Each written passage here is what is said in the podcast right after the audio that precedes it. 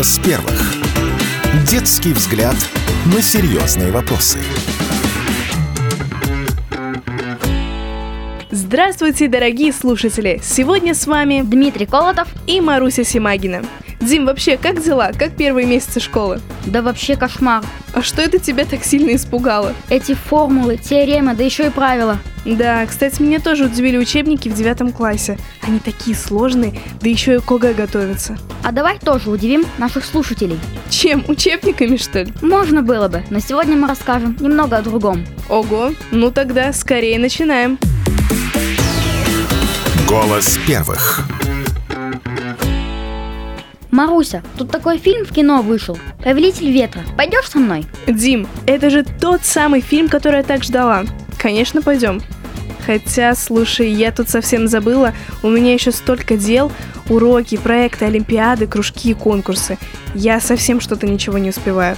Вот было бы в сутках хотя бы на два часа больше – а если бы и вовсе на 10? Ну, про 10 часов ты, конечно, загнула. Но вот про то, что времени реально не хватает на все, это прям факт. Слушай, а может быть это только мы с тобой такие, вечно ничего не успевающие? Возможно. Но давай выясним это прямо сейчас. Правда ли многим ребятам не хватает времени? А заодно узнаем, как найти это самое время на все полезное и интересное. Такая тема. Ой, а который сейчас час? А что, ты куда-то торопишься? Да я ничего не успеваю в учебное время. Не ты одна такая. Около 80% челябинцев считают, что их дети загружены во время учебы. Опрос в своем телеграм-канале провела первый вице-губернатор Челябинской области Ирина Гехт. Может, сами ребята им специально говорят, что нет времени? Ну, чтобы поменьше помогать по дому и так далее. А давай узнаем, правда ли ребята успевают все, что им так хочется делать. Всем привет, меня зовут Заремба Варя, и я из Тюмени. Тебе хватает времени в течение дня. Если бы в сутках был еще один час, на что бы ты его потратила? Честно, мои дни настолько загружены максимально, но мне это в кайф. То, что меня загрузили, и мне это в кайф. Если бы появился лишний час, я бы его либо загрузила, в зависимости от дня, потому что разные дни у меня разные нагрузки. Вот, например, в понедельник я бы отдыхала, потому что много-много нагрузки, а в пятницу я бы нагрузила себя еще. Хоть мнения ребят и разошлись, почти каждому не помешал бы заветный 25 час в сутках. Знаешь, что думаю? Помнишь, по сети гулял видеоролик, как на одном из занятий профессор поставил перед студентами сосуд и до краев наполнил его шарами. Когда ни один шар уже не мог влезть в сосуд, профессор спросил, полный ли сосуд. Все ответили «да», и тогда профессор досыпал в сосуд кофейные зерна. Потом он еще раз спросил «а теперь полный?» Студенты ответили, что теперь точно полный, а профессор достал песок и высыпал внутрь. Так примерно и с нашим распорядком дня, где зерна и песок – наши дела, просто разные по времени, которые мы на них тратим. Хочешь сказать, что нам нужно не пытаться придумать в сутках 25 час, а грамотно распределять время? Именно. Вот что думает по поводу грамотного управления временем специалист по тайм-менеджменту Ирина Фалькон. Какие основные правила нужно соблюдать школьнику при создании расписания? Самые важные правила – это, конечно, планировать свой день на бумаге, ставить понятные цели и приоритеты. Необходимое правило эффективной работы – это погружение в то дело, которым вы сейчас занимаетесь. И, конечно, не забывайте об отдыхе. Если чувствуете, что сильно устали, лучше отложить дела и отдохнуть. А как понять, что ты правильно построил расписание? Вы увидите это по результату. Если у вас есть понимание того, что вы успеваете все важное и достигаете желаемых целей, значит с вашим расписанием все в порядке. Ну что, тебе помогла информация специалиста? Да, я уже выбрала себе блокнот, чтобы в нем все планировать. Теперь и час свободного времени появился, и спать пораньше лягу, а не как вчера только к двум часам ночи уснула. Как поздно. Кстати, исследование показало, что именно совы, то есть те, кто попозже ложатся спать, испытывают постоянную нехватку сна и меньше успевают. Думаешь, большинство ребят правильные жаворонки? А давай у них и узнаем. Привет, меня зовут Азали, я из города Тюмень. Расскажи нам, во сколько ты встаешь?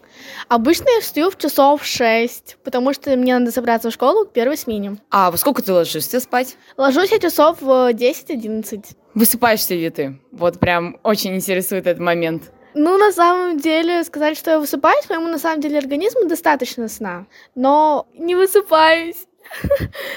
Это как? Не высыпаешься, ну, высыпаешься, но недостаточно сна. Это как? А, потому что моему организму недостаточно сна, но при этом э, с утра мне так лень вставать, и кажется, что я не высыпаюсь. На самом деле надо всего лишь взбодриться. Заметила? Часто не высыпаются те, кто поздно ложатся. Может, в этом и состоит главная причина отсутствия времени на все важные дела. А я слышала, что высыпаются ребята, которые просто спят больше 8 часов. И все же, однозначной связи времени, отхода ко сну и продуктивности работы мы не получили. Думаю, пришло время обратиться к специалисту. Детский педиатр. Главврач Челябинской детской поликлиники номер 8 Денис Рыжий наверняка знает, сколько времени на сон нужно и когда же лучше делать домашку. Сколько часов необходимо спать подростку, чтобы чувствовать себя бодрым? Подростку, Мгм. чтобы чувствовать себя бодрым, необходимо спать минимум 7 часов. Лучше 8. Спасибо. А во сколько лучше ложиться, во сколько вставать? И по гигиеническим нормам, и по многим историческим фактам, а также и религиозный подход ко сну, считается, что лучше всего ложиться не позднее 9 часов вечера, самое позднее в 10. Ну, наконец-то! Теперь мы точно знаем, во сколько лучше ложиться, а во сколько вставать. А еще, чтобы все успевать, нужно просто расписать свой будущий день на бумаге и распределить задачи, а не пытаться придумать 25 час и 8 день недели. Так, пора заканчивать. У меня уже скоро по плану другие дела. Ведь нельзя нарушать расписание. Да, а мне нужно сегодня пораньше лечь спать, чтобы выспаться и чувствовать себя лучше. Желаем вам хорошего сна и побольше времени. Анна Некрасова И Артем Гордеев. специально для «Голоса первых». Такая тема. Добрый день. Студия Алина Сайранова. Теперь затронем извечную проблему списывания. Школьники во все времена стремились упростить себе учебу, открывали ГДЗ и тетрадки щедрых отличников, но теперь у каждого есть свой личный, даже уникальный карманный помощник. Это, конечно, нейросети.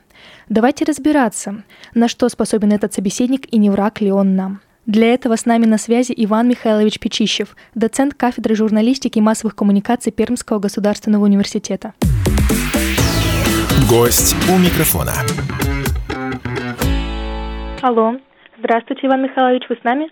Добрый день, да. Чисто теоретически вместо человека сейчас с нами может разговаривать искусственный интеллект. Вообще может разговаривать искусственный интеллект, но уже во многих странах принимаются нормы, по которым вот этот вот робот должен сразу же ставить в известность, чтобы не было каких-то ошибок, за- заблуждений и так далее. Это успокаивает теперь, я уверена, что вы с нами, так что давайте Да. продолжим. Э, Я человек. Вообще по теории Дарвина человек там был обезьяной, взял в руки палку и так далее до наших дней. А как можно описать эволюционный путь искусственного интеллекта? Это интересный вопрос. Ему помогают расти э, существа, наделенные интеллектом, и поэтому он растет очень быстро. То есть показывают, например, искусственному интеллекту картинки и говорят, «Это, допустим, это кошка, это кошка. И, и через миллион таких повторений э, искусственный интеллект сам уже опре- определяет, где кошка, а где, допустим, там собака. Но это все происходит очень быстро, и мы уже пришли давно к тому, что один искусственный интеллект воспитывает другой, и это уже начинается все в геометрической прогрессии, этот рост. И мы не знаем, к чему это приведет в будущем. Спасибо, думаю, о таких масштабах мало задумывался, ведь сегодня нейросеть больше известна как инструмент создания контента, картинок и упрощения учебы. И так что Да. специально Кабинет знаний дайте несколько лайфхаков, как школьникам и учителям автоматизировать работу, ну и выполнение домашних заданий, конечно. Ну, во-первых, я как преподаватель, ну и как следователь, и как родитель, сразу бы сказал, что не стоит полагаться на искусственный интеллект и заменять им свои мозги, потому что искусственный интеллект может вводить в заблуждение и давать неверные ответы. Это, об этом, мне кажется, уже все тут тоже знают. Что же касается лай- лайфхаков, э, ну смотрите, перво-наперво для меня, по крайней мере, искусственный интеллект – это способ бороться с, бо- с боязнью чистого листа. Он может составить план, какую-то за- заготовку, или там, как написать э, курсовую работу для университета. Он процессы описывает прекрасно, лучше всего. И это может быть потом руководством к действию. Что сделать? Раз сделать, два сделать, три. Но вот факты, цитаты я бы у него не запрашивал, потому что, к сожалению, там часто бывают ошибки. Спасибо большое. А вот что насчет Мгм. будущего? Какие есть перспективы в использовании нейросетей в образовании дальше? Прежде всего, я бы их связал с персонализацией. Искусственный интеллект, благодаря вы- высокой производительности, мне кажется, в перспективе, мог бы здесь помочь. И мо- можно себе пред- представить такие учебные курсы, которые бы подстраивались под э, уровень знаний, умений и навыка конкретного человека – и вот сложность заданий была бы тогда определенная. А для учителей это возможность разгрузиться от рутины и э, посвятить время и работе с учениками, такой уже индивидуальной, персональной. Это намного лучше. Вы говорите о прекрасном будущем. Я очень надеюсь, что оно скоро наступит. А я напоминаю, что у нас в гостях был Иван Михайлович Печищев, доцент кафедры журналистики и массовых коммуникаций Пермского государственного университета. А в студии я, Алина Сайранова. Еще услышимся. Голос первых. Вот это да! Я и не знала, что искусственный интеллект так влияет на наш мозг. После такого интервью я вряд ли буду использовать GPT-чат в учебе. А я бы использовал только в случаях, когда мы прям вообще ничего не успеваешь. Дим, скажу сразу, пока ты все успеваешь, ведь на этом у нас все. О, тогда мы успеваем на Повелитель Ветра? Ну да, теперь можно выдохнуть и пойти в кино. Тем более теперь мы научились правильно распределять наше время. Отличное решение. Это был третий выпуск детского радио программы «Голос первых». С вами был Дмитрий Колотов и Маруся Симагина. До новых встреч в эфире. Пока-пока. Голос первых. Детский взгляд на серьезные вопросы.